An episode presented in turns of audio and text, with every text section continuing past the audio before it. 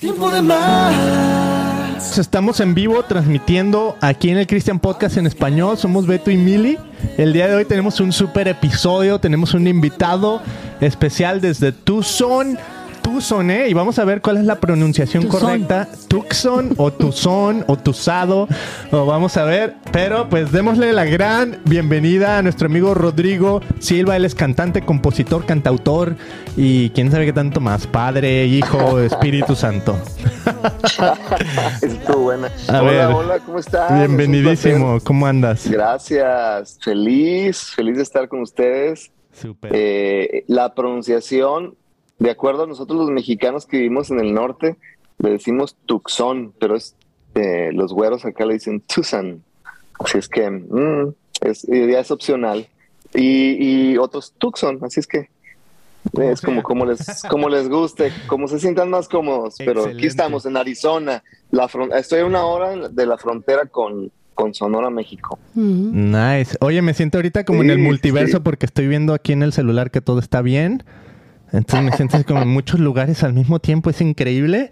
Este, bienvenidísimo. Mira, pues, ¿por dónde empezamos? Yo creo que voy a empezar por donde más o menos lo que sé de ti. Y luego nos vamos a todo lo que no sabemos de ti, ¿no? Pero eh, ya hace bastantes años escuchaba yo algunas canciones, me gustaba, siempre me ha gustado el rock. Tuve un grupo de rock aquí en Estados Unidos también, se llamaba Signa. Eh, tocamos Ah, en varios lugares, le abrimos a bandas, etcétera. Pero pues con, con esa influencia que siempre he tenido de- del rock y también de la música cristiana, pues me gustaba escuchar de otros grupos. Y un día escuché Santo Remedio, que es el grupo que habías formado tú, que era así como muy, muy alternativo, o sea, rockerón, muy padre, así pop rock, alternativo, etcétera. Bueno, para como yo lo entendía, lo interpretaba. Eh, Me encantaba, o sea, yo era un fan de Santo Remedio. Después supe como que empezaste a hacer ya, pues, Rodrigo Silva como tipo solista, pues. Y como yo estoy involucrado así en la onda musical desde hace mucho, pues sé que, que es un rollo estar en la música, ¿no? O sea, que cuesta mucho trabajo mantener un grupo y la longevidad y mantener al grupo unido. Entonces, a mí me pareció así como que, ah, ok, pues Rodrigo Silva le está dando, pues, por, por su cuenta, ¿no? Y este, y acabas de sacar un sencillo que se llama Resilientes, ¿no? Entonces. Como que, ok, está de regreso, está con fuerza, chequé el video, por aquí lo vamos a estar tocando en, en el replay acá en YouTube. Este, padrísimo, o sea, a mí me encanta eso. ¿Por qué no nos cuentas un poquito de esa, de esa trayectoria musical? O sea, eh, ¿cuándo empezó ese, ese deseo de hacer música y por qué ahora estás como Rodrigo Silva y cuál es tu deseo ahora? Bueno, ahorita que mencionas Santo Remedio y que escuchabas mi música de hace años, me da coraje que precisamente lo compartía con, con, en una entrevista que tuve por ahí con unas personas que llegaban otros grandotes bigotones, así como tú, y me decían, yo cuando era niño oía tu música, pero desgraciado, quítate. Porque bueno, cuando era niño, o sea que yo, yo qué. Pero bueno, empecé con Santo Remedio en el 2000 aproximadamente, 2000, sí. Eh, ya van 23 años en que bueno, en realidad en la música empecé antes, pero con la banda Santo Remedio en el 2000. En el 2009 la banda se disolvió y empecé a, y seguí como, como solista. Entonces he grabado varios proyectos. ¿Cómo empecé? ¿Cómo comencé con esta inquietud de la música? Pues te cuento, les cuento que desde niño eh, siempre fui muy musical. En, en mi familia, eh, tíos míos, mi abuelo era así, era músico. No se dedicaban a eso, no, eran- no, no era su trabajo, pero, pero les encantaba tocar instrumentos, cantaban. Entonces ya traía ¿no? eso de la música. Ellos eh, vivían en México también, eh, como, yo. Yo crecí en Nogales. Ellos, ellos vienen, mi abuelo y mi familia, por parte de mi mamá, eran originarios de un estado en México que se llama Sinaloa. Entonces yo iba y les visitaba y siempre había pachangas, ¿no? Fiestas y sacaban mis tíos y mi abuelo sus instrumentos y cantaban. Entonces de ahí, ¿no? Me ponían a cantar y ahí comencé básicamente. Pero mm, nosotros, a lo, bueno, yo a los 17 años aproximadamente fue que empecé a tocar batería eh, y después me, me integré a una banda de mi ciudad, ahí de manera local y como baterista, y no fue hasta los 19 años que empecé a tocar guitarra, ¿no? Y, y empecé a componer mis primeras canciones y empezamos a, eh, empecé a, a contactarme con, con, otros músicos de la ciudad y, y, después de otras ciudades cercanas e hicimos una banda, ¿no? Los invité a formar parte de Santo Remedio y básicamente, hacía grandes rasgos, esos fueron mis, mis inicios, ¿no? Y sí, en el 2009, después de unos años de haber viajado por varios países, por algunos lugares, eh, decidí continuar como, como solista. Y, y, sí, efectivamente, ahora que desprendí este último sencillo, Resilientes, pues aquí estamos, ¿no? Con la intención de hacer ruido y echarle ganas nuevamente. Ahora, en el en el Inter, en el medio, todo esto que te conté, hay muchos detalles, ¿no? Yo creo que poco a poco vamos a ir adentrando en los próximos minutos, pero sí, esa es la forma en que comencé en la música. Wow, ok, pues a mí me encantaría preguntar qué es eso, ¿no? Resiliente, o sea, como que sabemos más o menos qué significa, pero para ti, ¿qué significa? Y siento que puede estar ligado a, esta idea, ¿no? De, incluso lo que decías, no, sí, cuando yo era niño te escuché o, lo que sea, pero a, mí se me hace bien chido porque eh, sí, o sea, lo que yo he experimentado es que en la música es como, ¿de verdad le vas a entrar a esto? Porque está cañón. ¿No? Entonces vas a, vas a tener la resiliencia para, para subsistir, para seguir adelante, para continuar componiendo, para convertirte en solista cuando ya el grupo ya no pueda más, o etcétera, cosas así. Entonces, para ti, ¿qué significa resiliente? ¿Tiene que ver con la música? ¿Tiene que ver con tu vida? ¿Tiene que ver con tu familia? Bueno, yo creo que, bueno, partamos del significado y, del porqué, ¿no? De la palabra resiliencia y, y, sabemos que es un término técnico que se usa en ingeniería y en, física, ¿no? Y, y, eso es la capacidad que los materiales eh, elásticos tienen para al momento de estirarse volver a su posición original, ¿no? Y, o sea, volver a su estado original. Y, y esto eh, es algo, es una palabra como que ha sido moda y tendencia en los últimos años, en, los últimos 10 años, en donde eh, se ha usado en la salud mental y demás. Pero es curioso porque como que yo nunca había puesto tanta atención durante la pandemia eh, fue que escribí esta, esta canción, Resilientes, precisamente, que como familia, con la gente que conozco, con mis amigos, igual que todo el mundo, no, no teníamos, no tuvimos esa oportunidad, no teníamos eh, la oportunidad de poder reunirnos, de estar juntos y demás, sino estábamos aislados. Eh, fue que nace esta canción porque había como muchas frustraciones, ¿no? Queríamos eh, estar con nuestros seres queridos y era imposible, ¿no? Por en ese momento el temor de la gente y demás. El caso, y por obedecer, ¿no? Básicamente las reglas de salud, etcétera. Entonces fue como en, medio de esa frustración, eh, me puse en, ese momento, me acuerdo que mi niña más grande, eh, ella canta también, pero es más como aquí en casa y, la más chiquita también, las, las dos, una tiene 12 y la otra tiene 10 años. Y e hice una canción porque ellas querían cantar y pensé, pues qué padre poder hacer una canción que hable de lo que estamos viviendo, ¿no? Eh, y de cómo tenemos que ser fuertes, cómo tenemos que seguir siendo quien somos y ser creativos y volver a nuestro estado original, como te decía, del significado de la palabra, donde no vamos a cambiar, donde vamos a seguir siendo esos seres afectuosos, que amamos a los demás y demás, ¿no? Entonces, llega mi niña y escribo esta canción y es curioso porque es la primera canción, bueno, mi primer idioma obviamente totalmente es el español, pero esta canción la escribí en inglés eh, porque mis niñas, aunque ellas son totalmente bilingües, pero eh, querían cantar algo en inglés y escribí la canción en inglés y entonces fue que se las expuse y les gustó, pero a mí me gustó tanto que dije, se las voy a quitar, mejor la grabo yo. entonces se las robé, ¿no? pero eh, la, escribí y, la canción eh, nos invita precisamente a, pensar en, que en, estos momentos, bueno, en ese momento en el que estamos viviendo con de tanta complicación social y demás, eh, teníamos, como bien lo mencionaba hace un momento, que ser fuertes, que salir adelante, seguir siendo quien somos eh, seguir viendo eh, eh, esa voz de escuchando esa voz de esperanza en nuestras vidas, ¿no? Para poder cruzar esa, esa etapa en la que estamos, en la que estábamos en ese momento. Y bueno, eh, pero no desprendí la canción durante, durante ese momento de la, de la pandemia, porque, bueno, estuvimos, a pesar de que estábamos en, ese tiempo eh, donde estábamos aislados y demás, fue que estuve ocupado en muchas otras cosas, pasa la pandemia,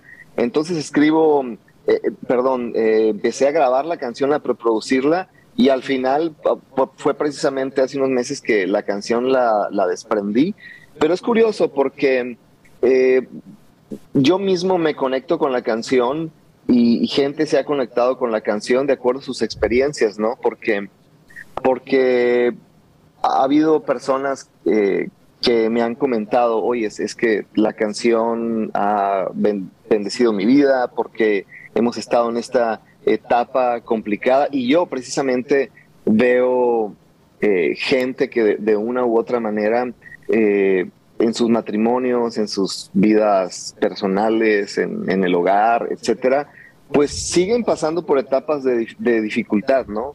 Eh, siguen pasando por, por muchos problemas y yo que desde, desde niño, desde joven, crecí precisamente en un hogar así como bien disfuncional, puedo entender perfectamente, ahorita estoy en el cielo, ¿no? Con mi familia, con mi esposa, con mis niñas, porque es, la vida ha cambiado, las cosas son totalmente diferentes y nos sentimos muy, muy bendecidos por, por el tipo de vida que llevamos como familia. Pero no crecí, no crecí así. Perdón, aunque éramos, yo crecí en una familia así, que nos amábamos y todo, pero había em, violencia doméstica y demás. Entonces, eh, se, se, complicaba cada día, cada semana eh, la situación en casa, en el hogar con mis padres, ¿no? Entonces, entiendo perfectamente la problemática social que, o, familiar que muchas personas, eh, por la que muchas personas están pasando. Entonces, siento que la canción se conecta muy bien a eso, porque la canción nos habla de esperanza, ¿no? De que, de que hay esperanza, de que aún hay esperanza y de que tenemos que ser fuertes, ¿no? Ahora sí que tomarnos eh, de esa frase que, dice, bueno, que es parte de lo que la Biblia nos menciona, ¿no? Cuando eh, te sientas débil, o sea, sé fuerte, el diga el débil, fuerte soy, en, pocas palabras, ¿no? Y hay mucho que hablar de eso, pero así es que nace este tema resiliente, de esa manera. Y me encanta la canción, es algo diferente en cuestión ya técnica musical, eh, es diferente a, algunas de las cosas que he hecho porque es más pop, así, tiene algunos elementos electrónicos y bueno, creo que la gente que hasta ahorita la ha escuchado le ha, le ha gustado. Buenísimo. Oye, Mili, pues ahorita voy, quiero ver qué, qué pregunta tienes o qué te ha producido todo esto, pero vi un clip, vi, fui a tu website y creo que es rodrigosilva.com, ¿no?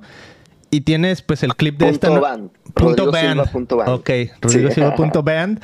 Y tienes el link de esta canción Resiliente, pero luego abajo tienes un, un, como en vivo donde tocas esta canción que era de Santo Remedio, muy padre, donde hablas como de... Es como una oración donde estás diciendo ruego por aquel que llora sin consuelo y la madre que, no sé, que no tiene a sus hijos o el hijo que no tiene padres o cosas así, ¿no? Y esta, o sea, esa canción me, lleva así a años atrás, pero bueno, no quiero ir tan atrás, simplemente se me hizo bien interesante que estabas en la iglesia esta muy grande de Texas que se llama uh, Lakewood, ¿no? Lakewood Church. Oh, sí.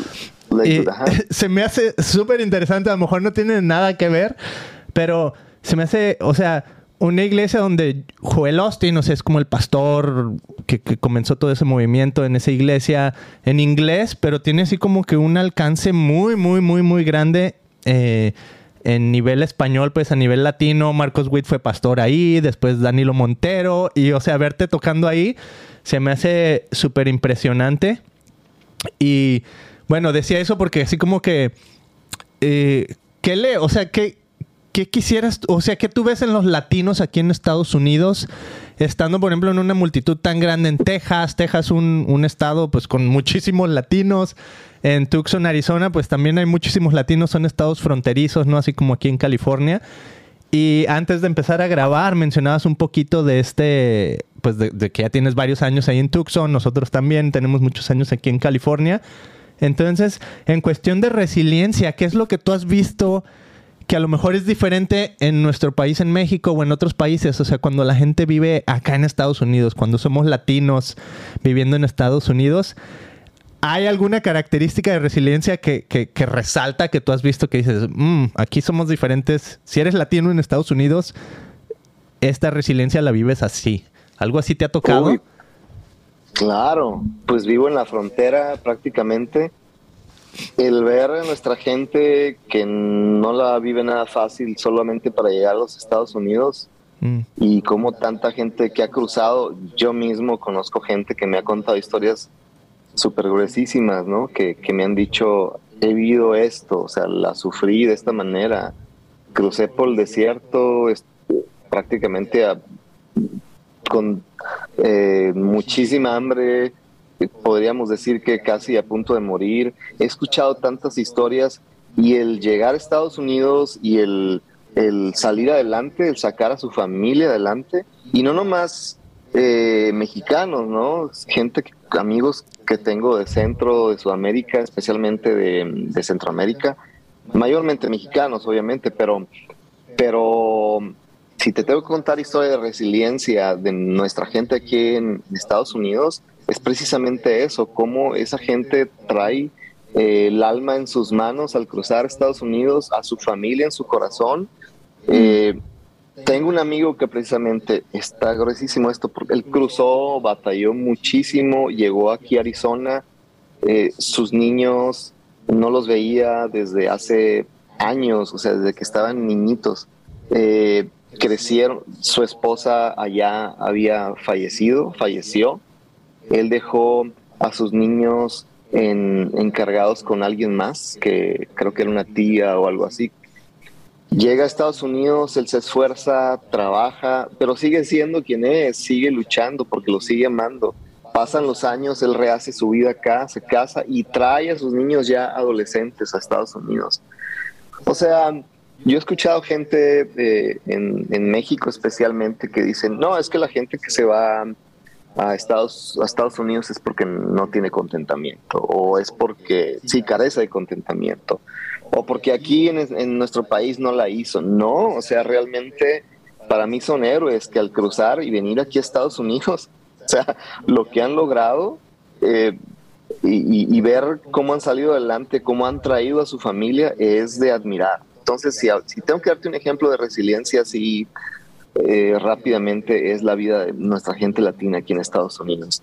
Así es que eh, eh, no es más que pensar en, ese trabajo de heroísmo que han hecho a través de sus vidas, ¿no? Y traer a, sus seres queridos.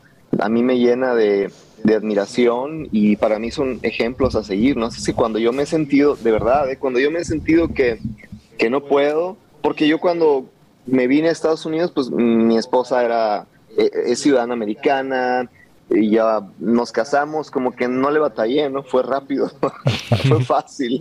Ahora sí, ya también soy ciudadano americano, pero, pero hay gente que no, que no, le, no la tuvo tan fácil y, y no es que no la hizo en, en nuestros países de orígenes, es que por, por una u otra razón tuvo que venirse, por, por diferentes razones, por, o sea, queremos nuestros países de orígenes, ¿no? Como México, pero sabemos muy bien que a veces las oportunidades para algunos no son las mismas que para otros por cualquier otra ra- por cualquier razón.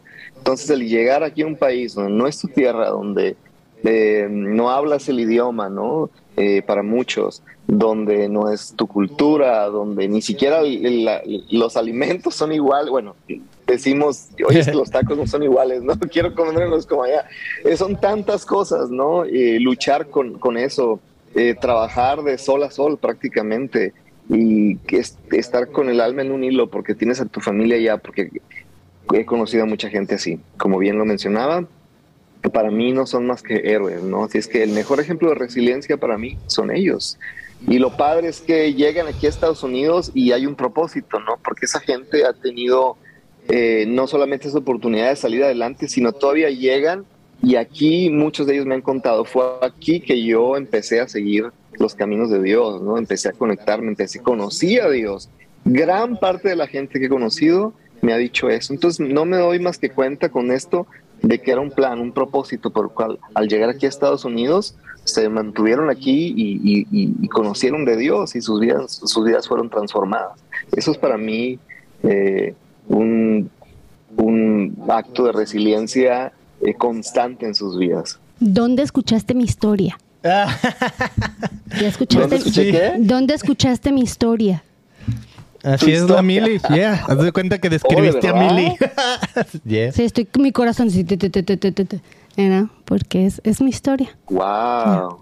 ¡Qué grueso! Pues qué mejor que a ustedes decirles eso. Entonces, y- y- y algo que te escuché hablar y decir varias veces es de, de que no cambiamos, ¿no? que seguimos en esencia siendo la misma.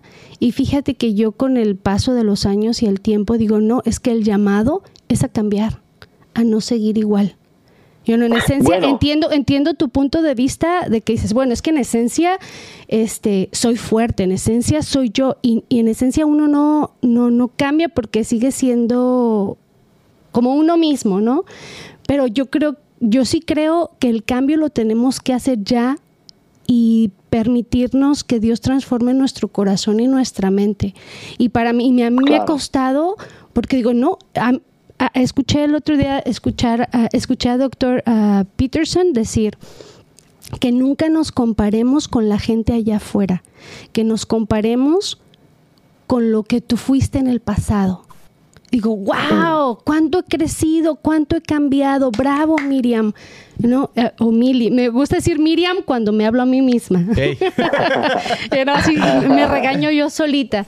Entonces dije, qué emoción, qué impresionante. Yo no soy la misma ni siquiera del año pasado, ¿no? Porque Dios me ha mostrado mis pecados escondidos y a mí siempre me ha gustado hacerle frente a mis miedos.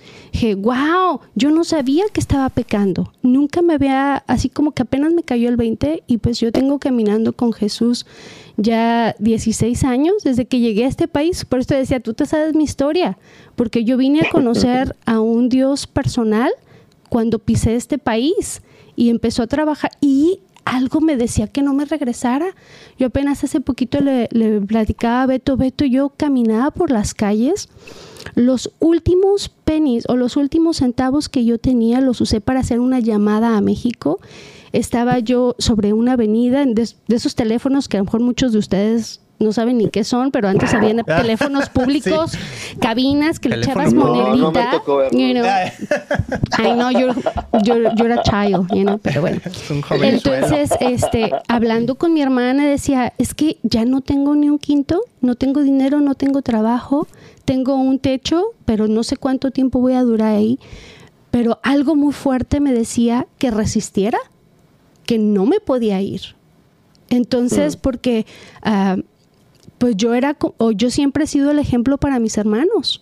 Mi papá nos abandonó cuando yo tenía ah, como ocho años y mi mamá murió cuando yo tenía 14. Entonces, ah, Wow. tengo que ser fuerte En- y no me voy a regresar a mi país como que derrotada. No, la tengo que hacer. Mi goal era ah, hacer dinero. Ser millonaria. Pero ¿qué crees? Me vine en una época donde Estados Unidos la estaba pasando muy mal y todo el mundo estaba perdiendo sus casas, no había trabajos. O sea, nunca mandé dinero a México. Pero Dios ya sabía, porque Dios tenía un plan mejor que el mío. O sea, yo creí, porque tú sabes, como seres humanos creemos que sabemos lo que queremos, pero en realidad no. Ni siquiera nosotros Exacto. sabemos lo que queremos. Eh, ah, por eso este, dije, bueno, Dios, pues yo, yo, algo muy fuerte me decía, ahora que entiendo que fue Dios, ¿verdad? Pero en aquel entonces decía, no, es que no puedo regresar, algo me dice que me tengo que quedar, que tengo que seguir echándole ganas. Y, y esto, como tú dices, lo- los que venimos a ser ilegales en este país y echarle ganas, porque estamos combatiendo con un sistema ah, que a lo mejor no busca lo mejor para nosotros, pero nos necesita, Exacto. porque somos su fuerza laboral. Y resistimos y decimos, bueno, hasta mi hijo me dijo, mami, de ser pobres en México a ser pobres aquí, porque déjame te digo, mami, que en México somos ricos. Mami, deberías de ver. Y yo, honey, pues yo de allá soy, ¿verdad? Igual con la comida, mami. Tienes que ir a probar la comida. My love, de allá soy. Yo sé de lo que me estás hablando. Y no, algún día, primeramente Dios, ah, vamos a, aún seguimos de ilegales, estamos en el proceso eh, de arreglar, pero el gobierno nos ha, nos ha negado dos veces y estamos en el tercer caso, este, y pues solamente si Dios sabe. Lo único yo lo que yo entiendo y que Dios me lo ha dicho es que estoy como debo de estar y Él me da lo que yo necesito para seguir adelante. Y que en mí está cambiar y, dejarme ser transformada. Entonces, y te, te, comento esto porque mucha gente que nos escucha va y a veces nos sentimos muy orgullosos de quiénes somos, pero en realidad, a como veo la humanidad y a como veo lo menso que estamos, que tomamos, seguimos tomando malas decisiones, digo, no, mejor hay que negarnos a nosotros mismos cada día, ¿verdad? Saber que, que yo, yo le he dicho a la gente, mira, si ya lo has intentado todo, ¿verdad? ¿Por qué no dejas que Jesús cambie tu vida? Y pruébalo a Él. A mí no me creas, pruébalo a Él. Y chécalo, ¿verdad? porque somos invitados a transformar el mundo. Y yo te felicito y te doy gracias porque has sido obediente a Dios y que no has parado con tu música, porque Dios va a seguir tocando corazones y Dios va a seguir transformando corazones. Lo que Dios solamente quiere de nosotros es nuestra obediencia y que le glorifiquemos todos los días, porque para eso nos creó, para glorificarlo y, y él, él, tiene mejores planes para nosotros y la Biblia dice que, que, nuestros sueños son nada comparados con los que Él tiene para mí. Yo nunca en mi vida me imaginé que iba a tener, como tú dices, una familia funcional. Yo vine por dinero, guess what? Dios me dio un esposo y tres hijos maravillosos. Vivimos en una burbuja preciosa. Por eso mandé a mis hijos para decirles, esto no es el mundo esto no es el mundo. Porque y Dios me tiene que ir privilegiada, porque aún y con tantas dificultades, porque no tenemos un seguro social y un estatus legal, nos enfrentamos con muchas barreras. O sea, no, no tenemos los mismos privilegios que un ciudadano americano.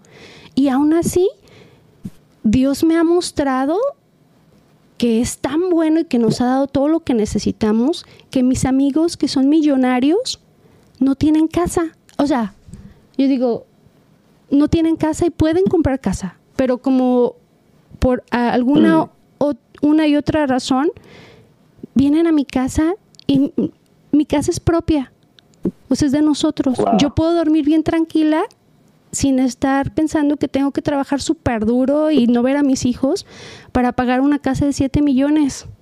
No, tengo lo que necesito, ¿verdad? y, y mis amigos que son millonarios, que no tienen casa ahorita, están viviendo y están pasando un tiempo súper divertido en mi humilde casa. Y digo, wow, qué, qué, qué, analogía tan padrísima, ¿verdad?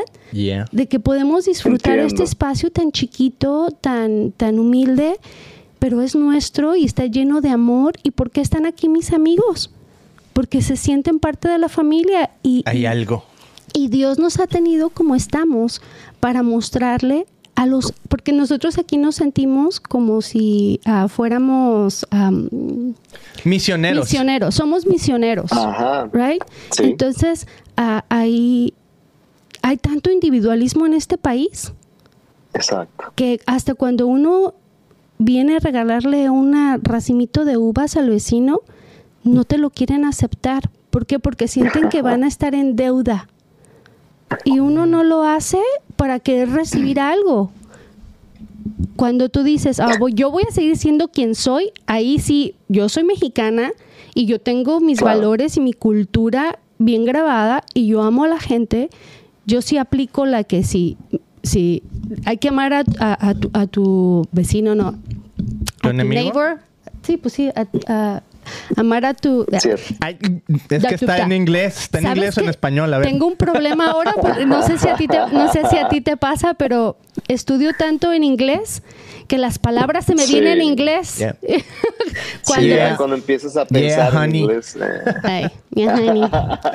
no, sí te entiendo. Y qué bueno que me mencionas eh, todo esto, porque ahorita decías acerca de ser transformados. Mm. Y es verdad, sí es cierto y, sé que eh, ves el concepto de, de seguir siendo quien somos, pero es más que nada como cuando estiras algo, no se queda estirado, ¿no? O cuando, cuando doblas algo, no se quebra.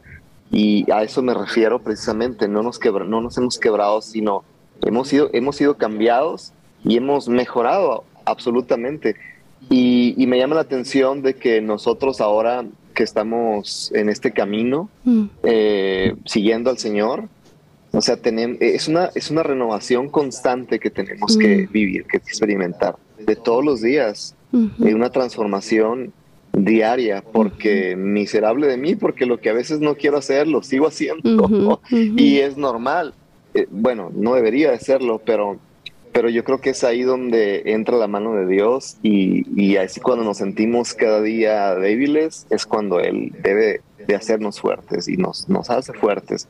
Y, y me encanta escuchar, saber que precisamente eh, esa fue tu historia que la puedas, me la puedas compartir, ¿no? Porque estoy, estoy en el buen sentido de la expresión, cansado de ver esas historias, pero, pero han sido una bendición para mi vida, ¿no? Porque realmente, digo, para mí ha sido fácil, para otros que no, no lo han sido, son para mí una gran inspiración, un, gran Mm. ejemplo a seguir, mucho que aprender de ellos, mucho que aprender de ustedes. Así es que gracias por, por compartírmelo, gracias por, por eso, porque eh, nosotros como familia, pa- precisamente también nos sentimos, así como tú lo mencionabas hace un momento, como en esa burbuja, Mm. como en esa burbuja y, y, y a nuestras niñas, yo que viví ciertas cosas, que crecí en un lugar escuchando mm, de todo, eh, en una cultura eh, donde pensábamos que eso que era normal era lo correcto, pero para Mm. nada, ¿no? Mm. Para nada, o sea, hemos crecido y, y yo creo que la las personas que nos están oyendo, eh, es importante salirnos un momento de donde, de donde está, de- que se salgan un momento de lo que están y se vean a sí mismos. No, no los estoy provocando un viaje astral, ¿eh? Antemano se los digo. Salgan y, y vean sus vidas y que digan, bueno, ¿acaso esto es normal? Mm. O sea, el estar hablando de esta manera, el estar expresándome de esta manera, el, el, el hablar de los demás de esta manera. Mira, yo cuando era niño, eh, mis, yo me acuerdo que hay tres fases, ¿no? Por decir eh, que yo, de mi vida que yo experimenté. La fase del niño eh, aplicado en la escuela, así como que con sus talentos y demás. La fase familiar, donde íbamos, la pasábamos bien, como les mencionaba al principio, eh, cantábamos en familia y demás, pero la fase, la fase de mucho estrés por lo que vivíamos en casa. Entonces esas tres fases me llevaron a donde mismo, a encontrarme con Jesús, ¿no? Y, y- pero es interesante porque durante toda la niñez yo me acuerdo que vecinos no dejaban, algunos de ellos, que yo me juntara con sus niños, porque era súper grosero, Mm. ¿no? Era así como que me acuerdo que mi esposa me conoció, en ese entonces nos conocimos a los 15 años, yo no era cristiano, y dice que se asustó al escucharme hablar, dice, de 100 palabras que tú decías, una era normal solamente. Ahora estoy hablando de lo que yo hablaba, de lo que yo decía, ¿no? Porque yo creía que era un niño muy bueno, yo creía que porque era el número uno en la escuela, en calificaciones y todo eso, yo creía que eso me hacía ser bueno. Y yo conozco mucha gente que cree que es muy buena porque les va muy bien en los negocios, porque hace Mm. buenos, buenas acciones, eh, pero como de la abundancia del corazón hablo- habla la boca, yo me doy cuenta que hay en su corazón, es algo tan evidente y no con el afán de, de uno ponerlos en tela de juicio, ¿no? de juzgarlos mal, simplemente porque es yo lo viví y es donde tenemos que salirnos un momento de, de, de- de nuestra, ahora sí que burbuja, donde creemos que estamos, que estamos en lo correcto y darnos cuenta de que nuestra realidad es que somos gente que somos pecadores y que necesitamos a Jesús en nuestras vidas. No importa en el lugar donde tú estés. Eh, nosotros ya como creyentes seguimos, tenemos que seguir pensando en que en nuestras vidas tenemos que tener una transformación constante, una, renova una renovación constante, porque de repente se nos atraviesa alguien mientras vamos manejando y cierto, ¿no? Cierto, Noveto, no te desesperas y toques el claxon y a veces quieres decirle lo que no quieres decirle. No, yo no, no. yo sí.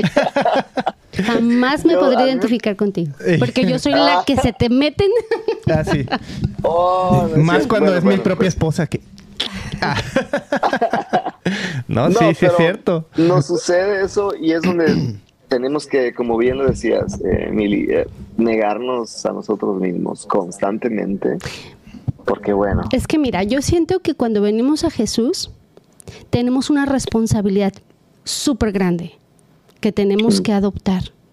Tenemos que caminar con responsabilidad de, de, quién vive en nosotros.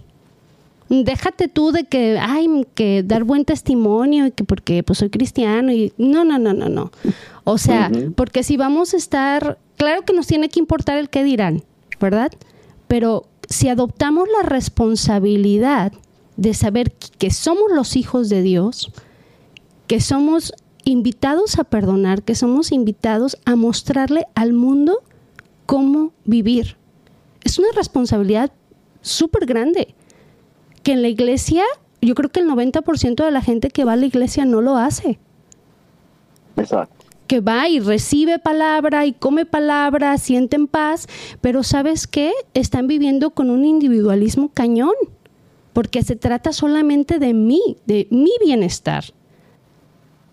Y, vemos tantas cosas allá afuera, la gente sigue actuando como loca y ahorita todo el mundo le aplaude a la persona you know, que, que, hace groserías o dice mentiras y oh, yo te respeto y respeto quién eres y como no quiero tener problema o conflicto contigo es tu pues, verdad te voy a te voy a seguir la corriente y tu rollo y good for you y, eso tiene una palabra, es, habíamos dicho que era narcisismo.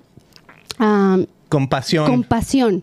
o sea, narcisista. Entonces, hay un límite bien, bien, o sea, porque Jesucristo es, eh, eh, él practica la compasión, él se, se, apiada de nosotros y su gracia y su misericordia la recibimos todos los días. Pero eso no quiere decir que yo voy a aplaudir tu pecado y la gente lo está haciendo. Entonces, como, como cristianos, tenemos que tomarnos la responsabilidad de vivir una vida santa por medio de Jesucristo, por medio del Espíritu Santo y compartir de Él, pero sobre todo actuar como Él.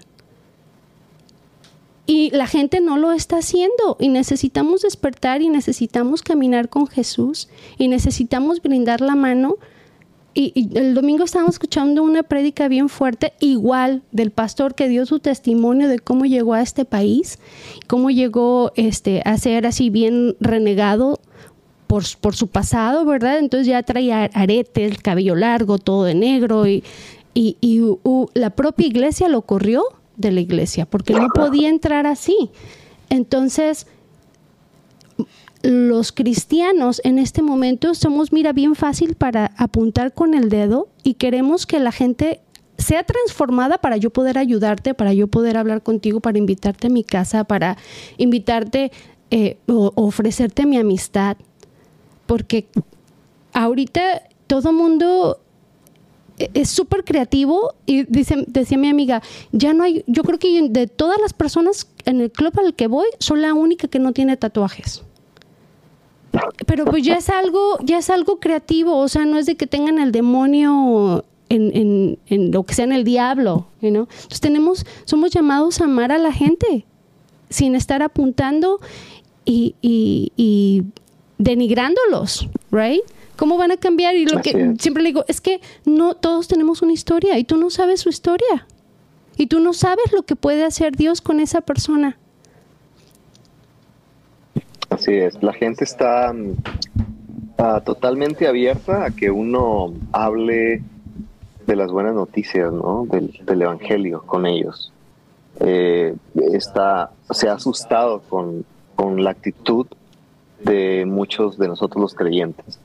Y eso lo he podido ver. Es más, a tiempo atrás me acuerdo que una chava que era eh, apenas estaba acercándose en los caminos de Dios y, empezaba a ir a la iglesia y, me acuerdo que, que iba a trabajar conmigo en, en, esto de la, de la música a distancia y, me acuerdo que me dijo, oye, entonces me decía, explícame, ¿cuáles son los códigos para comunicarme con la gente? Y yo, yo le entendí porque nosotros nos vemos entre nosotros y nos hablamos en códigos, ¿no? Los cristianos. Pero la gente a veces como que no nos entiende. Bueno, yo sé que ustedes no, honestamente yo no lo hago, pero he estado en lugares donde la gente como que se habla en códigos, pero nomás sale de ahí del grupo. Todo es normal y, creo que se va al otro extremo. Yo mismo lo he visto. Digo, pero ¿cómo puede ser esto? O sea, es, entras al grupo donde estamos, en la congregación, en el grupo de cristianos, y, y, hablamos otro idioma. Salimos de ahí y ya volvemos a la normalidad. Y esta, me llamaba la atención como esta chava me decía, oye, ¿cuáles son los códigos? Explícame. Y es, yo creo que en cierta manera va aunado a lo que tú mencionas, ¿no? De que mm, no, no estamos aceptando a la gente a veces como es. Es muy fácil aceptar a la gente que llega a nuestro hogar al que viene limpio, ¿verdad? Como que, ah, mm. traes los pies limpios, pasa. Nosotros en mi casa me llama, me da risa porque eh, sobre más fuerte ahora con la de la pandemia, siempre andamos, dejamos los zapatos afuera. Desde antes ya lo hacíamos. Eh, y, y, así como cuando alguien tiene que entrar, ah, le digo que se los zapatos o no se lo digo, se lo digo, no, se lo digo. Entonces, como que cuando entra alguien si, y le agarra la onda, como que fácil se los quita y se mete, descansas, ¿no? Pero cuando no, ay, pues ya al final como que pues entrale sucio, ¿no? Le aquí, aquí nos ensuciamos y luego uh, por, por el amor a, tener un, un, buen momento juntos, lo demás sale sobrando. Y yo creo que es similar a eh, nuestras vidas como cristianos. Híjole, pero es que esta persona, ¿no? A mí mismo me ha pasado. Ay, es que la forma como es, lo que habla, pues está bien, vente así sucio y, y, pues que Dios me use, ¿no? Para que Dios empiece a cambiar tu vida, ¿no? Y, y yo creo que es una buena actitud que deberíamos tener muchos, empezando por mí. Todos. Ya, buenísimo. Oye, qué chido. Pues vamos a, a darle conclusión a este tema pensando en el futuro, a mí me encantaría saber, mm. ya sea, o sea, a lo mejor planes personales, pero también así como que, ¿qué te gustaría a ti ver así como ahorita que hablamos de, de, nuestra identidad como cristianos y hasta de, ese, de esos códigos que tenemos. O sea, tú como músico, como padre, como, como persona que sigues a Jesús, ¿qué es lo que tú quieres ver en, en los cristianos del mundo? ¿Qué es lo que tú quieres ver? Y, incluso, o sea, ¿en qué estás trabajando tú o qué... Eh, ¿Cuál es el siguiente paso que estás dando a lo mejor con tu música para llegar ahí? No sé, o sea, simplemente cuando ves al futuro, ¿qué es lo que te inspira? ¿Qué es lo que quieres ver en nosotros cristianos, pero también en el mundo simplemente llevar, cómo llevar esa esperanza, etcétera, cómo hablarles? Yo creo que honestidad, ¿no? E, e integridad. O sea que yo me acuerdo cuando mis papás siempre tenían conflictos, no eran cristianos y siempre se enojaban y mi mamá usaba una frase. Le decía a mi papá, eres candil de la calle y oscuridad de tu casa. Nosotros, eh, yo creo que como cristianos tenemos que ser los mismos dentro del hogar, fuera del hogar, dentro de la iglesia y en cualquier lugar. Yo me acuerdo que una vez un amigo mío se enojó conmigo eh, porque nos metimos al cine y empezó una escena, una escena medio extraña ahí, ¿no? Y me levanté molesto porque él me invitó a llevar a ver esa película y él creo que ya la había visto, no recuerdo bien, pero él sabía de qué se trataba la película. Mm. Y era cristiano. Y nos metimos al cine y empieza una escena y me levanto y me salgo molesto. No le dije nada, no, no, no le expresé mi molestia, pero él sí salió molesto después y me dice, ¿por qué te saliste?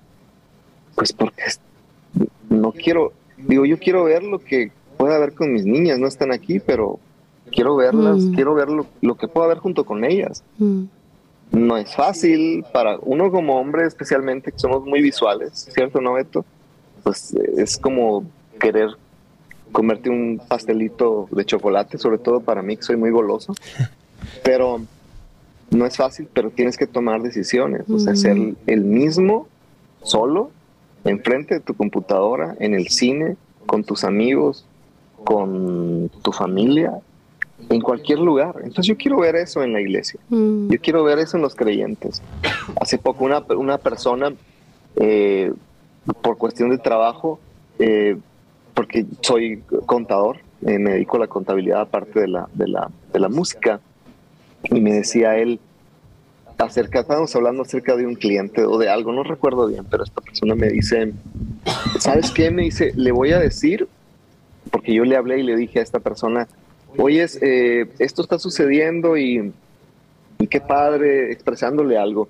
Y me dice, mira, le voy a preguntar a tal persona, pero no le voy a decir qué me dijiste. Y yo, espérate, espérate. Dile que te dije, yo no te estoy hablando para ocultarte nada. Dile, no Yeah. pasa nada. O sea, esa, esa, esa cultura, esos pequeños detalles, porque las pequeñas zorras echan a perder los grandes viñedos, ¿no? Mm. Las pequeñas eh, malas prácticas de vida que tenemos Mm. nos destruyen. Esos pequeños detalles, si oye algo tan simple, tan sencillo, pero Mm. que no lo aplica, que a veces no lo, no lo queremos aplicar, eso de que Porque amamos nuestro Me- pecado y no nos Mira, damos cuenta. Sí, tengo a varios conocidos, no digo que amigos, pero conocidos, que les escribo. Hoy es bla, bla, bla, bla, bla. Y son pastores, ¿eh? Me da coraje. Hoy es, le pregunto cualquier cosa y, y no contestan, ¿no? Cuando no es que como que les estoy pidiendo un favor, o sea, muchos de ellos les estoy tratando, estoy tratando de conectarme con ellos para decirles algo bueno para ellos o cualquier cosa, oyes, necesito un contacto, o u oyes, podrías preguntarle a tal persona, cualquier cosa, y no contestan, ¿no? Y vieron, me- como me dice un amigo, ¿te dejaron en visto? Me dice, sí, me dejaron en visto. Ahí me quedé congelado, ¿no? Que es como, miren, amigos que nos escuchan, pastores, por favor. O sea, yo no era cristiano cuando era niño y tocaban la puerta y mi mamá decía, dile que no estoy. ya, la, ya la saqué a flote, ¿no? Sí. Eh, pobrecita mi mamá, que es que lo bueno es que ya no es mucho de tecnología, así es que no me va a estar viendo, pero me va a dar unos bolsazos cuando me vea. Es lo mismo, pastores, líderes, cristianos. Es lo mismo. Dile que no estoy. O sea, por favor, contesta nomás, dile, ¿sabes qué? No te puedo Sí, ayudar. no. Que sean transparentes, sí, no, fácil. ¿Sabes qué yo sea, yo- pienso? Que a lo mejor Dios también está trabajando con nosotros. Porque tú sabes que Dios lo permite, ¿verdad? Sí, pero- Y Él hace, y, y- y- y él, él usa a esas Dice, ya personas esa paciencia ya. para, nues- para nosotros, para nuestro bien. Todo lo que nos pase alrededor es para nuestro bien. Entonces, porque a mí me pasa un montón y mira, yo he venido, así como te, al pastor, decirle, ok, hace una semana, así cara a cara, ¿verdad? Hace una semana te mandé un texto. Lo único que me di necesito que me digas es sí o no. No me contestó. Me cambió de tema. Y dije, Dios, o sea, ¿qué más claro? O sea, se lo dije porque él, encanta así poner su cara enfrente de la mía. Entonces hice lo mismo. Vine y le dije, pastor, hace una semana, y lo vi así. Y no me contestó, entonces me quedé así. luego vino con, vengo, me cambié de tema y le digo, ¿sabes qué, Beto? Creo que Dios lo está usando a él para transformarme a mí y dejarlo ir. ¿Por qué me voy a enojar? Pues total, lo voy a tomar al buen entendedor, pocas palabras. Eso fue un no. That's it. ¿Para qué me enojo? You know? Entonces, para otra ya me la sé. Y yo sigo, ¿verdad? Mandándole textos. Y entonces él me manda mensaje para preguntarme algo y digo, "Mm, se la voy a aplicar, no le voy a contestar. Y luego pienso, no, yo no soy él. Sí, pastor, I love you.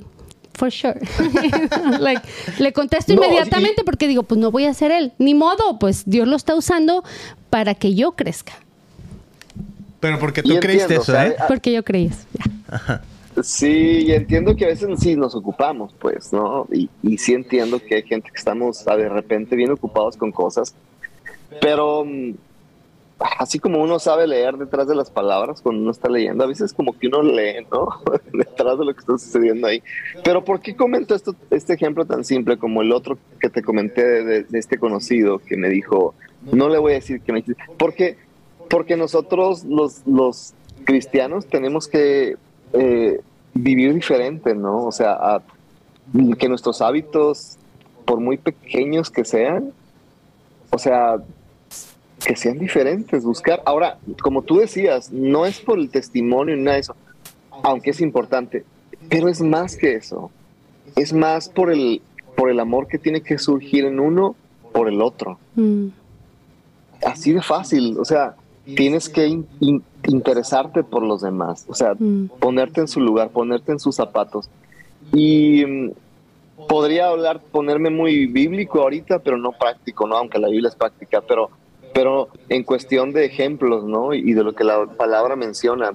Y, pero se me viene a la mente la canción de, de no sé si se acuerdan de un cantante, no sé si todavía sigue funcionando, este Rabito, que ah, cantaba una canción que se llamaba Sin Sinceridad hace muchos años. No, ustedes están muy chavos, no les tocó. Pero a mí, a mí sí. y, creo que nos falta ser mm, honestos, ¿no? Mm. Y, y, más íntegros como, como personas. Y obviamente, ¿no? No, todos tenemos, como decimos los mexicanos, todos tenemos cola que nos pisen. Pero sí son cosas que tenemos que buscar, o sea, mejorar en esas áreas. Tenemos que buscar que Dios siga trabajando en nuestras vidas día con día y que esté limpiando día con día esas áreas. Y, y siempre pongo este ejemplo en mi casa, en la puerta principal de entrada. Me da mucha pena porque siempre que alguien llega, hay muchas hojas en la parte de enfrente y salimos, ya sea yo, mi esposa, y quitamos las hojas, limpiamos, y al siguiente día otra vez está lleno de hojas y el viento se trae. Y nosotros tenemos que salir. Yo creo que nuestras vidas es muy similar a eso. De repente mm. llegan las hojas, llegan eh, los pájaros, ¿no? Alrededor de nosotros. No tenemos que dejar que aniden en nosotros, pero ahí andan, ahí andan las hojas y tenemos que limpiar. y yo creo que es es el trabajo que tenemos que dejar que Dios haga día con día con nosotros. Porque día con día nos desesperamos, día con día nos estresamos, día con día nos frustramos. Mm. ¿Qué quiero ver para contestar ahora prácticamente a, tu pregunta, Beto? ¿Qué quiero ver como, en nosotros como cristianos? Pues es eso, ¿no? Honestidad. Mm. Seguimos luchando por ser, por ser íntegros, por ser honestos, pero tenemos que tenerlo en nuestras mentes, que buscar eso eh, ¿A dónde voy con mi música? Pues básicamente yo trato de a través de mi música invitar ¿no? a las personas eh, con respecto a todos estos temas así hechos bola de los que hemos hablado. de, hemos hablado de resiliencia como mi, como mi último sencillo. Eh, te he platicado acerca de la honestidad. Mis canciones tratan de expresar eso, ¿no? De, que tenemos que ser así.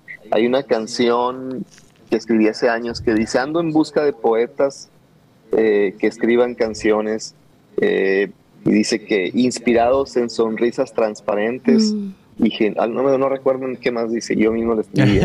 Pero en, pocas palabras, es una canción poética que habla de eso precisamente, gente que de su corazón saque lo mejor, ¿no? Trate de mm. sacar lo mejor eh, inspirado en las sonrisas, en la transparencia, en la honestidad, en la integridad, en, la santidad de Dios, en lo que debemos de ser como creyentes. Y voy hacia allá, ¿no? Alguien llegaba eh, y me decía tiempo atrás, oye, es que tus canciones no hablan eh, muy directamente, no, no, mencionan a Dios, y, y, es algo que quiero destacar en esta conversación, aunque no me lo has preguntado, pero sí, mi estilo ha sido así. Yo, por ejemplo, le escribí una canción a mi esposa en el pasado y si mi esposa se llama Gladys y pues la canción no se llama Gladys y no menciono Gladys, Gladys, Gladys, Gladys. Te amo, Gladys. oh, Gladys. Y, le haga 10 canciones a mi esposa y que todas tengan que decir Gladys. Mi música es así. Yo, la gran parte de las canciones son para Dios otras no, pero están inspiradas en los, en los valores cristianos. Y cuando digo no es porque hablo de la vida, de la historia que viví, de mi experiencia, de aquello que, de, de aquella mm, mala memoria que tengo esta situación y cómo Dios me salió adelante, de la esperanza, pero todo eso es con, con los valores que la Biblia nos enseña. ¿Y hacia dónde voy? Precisamente hacia eso, a seguir eh, compartiendo con la gente eh, aquello que, que nos, que, nos complementa, ¿no? Que nos, que nos hace que nos hace acercar, acercarnos más a Dios, que nos hace amar más a los nuestros, a nuestros hijos, a la familia. Hacia allá voy, ¿no? Porque yo creo que los hechos hablan más que las palabras y trato de que al menos en las canciones eh, expresar lo que tenemos que hacer como personas, como individuos, como, como cristianos, vaya. Buenísimo. Me encantó eso, ¿eh? Y bueno, para los que nos están viendo aquí en español, mañana, si estás aquí viéndolo en vivo, mañana vamos a tener una entrevista en inglés también para el canal en inglés cristianpodcast.com eh, en inglés y pues lo voy a poner ahí en el website y todo, pero me encantó eso que decías porque siento que ahí eh, ese va a ser, así, guarda ese tema para mañana porque me encantó esa idea de de escribir canciones que hablan de Dios y de los valores del reino y no necesariamente estar ahí repitiendo y porque Jesús, Jesús, Jesús, Jesús, ¿no? Pues así no hablamos con nuestras esposas tampoco todo el tiempo. Este, ese, wow, me encantó. Eh, Rodrigo, pues muchas gracias por haber estado aquí. Eh, pues me imagino que pues el mejor lugar para la gente encontrar tu música es si van a, tu website y ya de ahí los diriges o a dónde quieres invitar a la gente. Sí, mi página es rodrigosilva.band como banda y ahí hay cada link de cada una de las redes sociales. Te lleva a Facebook, que es Facebook, en Facebook me encuentran como Rodrigo Silva Music, en Instagram es Rodrigo Silva Band, como banda, y en TikTok, YouTube, Rodrigo Silva Music, en las dos, Twitter es Rod Silva Music. Tantas que son, ¿verdad? Ahora ya se llama Threads. Es, es cierto, ¿no? Con la X. Ajá apenas hace como dos días. Pero bueno. todavía, todavía me pregunto cómo le van a poner cuando hagas el tweet. Pues me imagino que ya no se va a llamar tweet, porque hasta ahorita todavía le pones, estás en threads, pero le aprietas a tweet y dice tweet. O sea, apretar para ah. enviar el tweet. Pero me imagino que lo van a cambiar y se va a llamar ahora el, no sé, thread. A lanzar la X como los, como los ninjas. Yo creo. A ver, Elon Musk y sus ideas geniales. bueno, Rodrigo, muchas, veces, muchas gracias por haber estado aquí. Mili, ¿quieres decir algo antes de despedirnos? No, pues te quiero felicitar. Felicidades por no repetir y la historia de tus papás, por quebrar con esas cadenas, ¿verdad? Que mucha gente no lo entiende, pero nosotros cuando conocemos a Jesús, pues sabemos que hay demonios generacionales y que se repiten y uno y que siguen entonces, lo que yo he entendido es que tenemos que reconocer quiénes somos, saber nuestra historia y decir, esto no se repite con mis hijos. Y tomar, tomar la responsabilidad y decir, aquí ha muerto, esas cadenas quedaron en el pasado, son rotas y todo el pasado lo aprendo, lo recibo, pero el que hecho de que estés caminando con la mano de Dios, Felicidades porque fue tu decisión y es la decisión de tu esposa y estoy contenta y emocionada por la vida que van a este, obtener tus hijos, ¿no? Porque ya no van a luchar con esos mismos demonios. A lo mejor van a ser otros, pero pues es que es una lucha, ¿no? Pero cada vez más fuertes. Felicidades por tu hermosa familia que has formado, que Dios continúe abriendo puertas y cerrando porque todo va a ser para el bien, para el bien de tu familia y para el bien del mundo. Que Dios te bendiga. Gracias, gracias, gracias por su tiempo.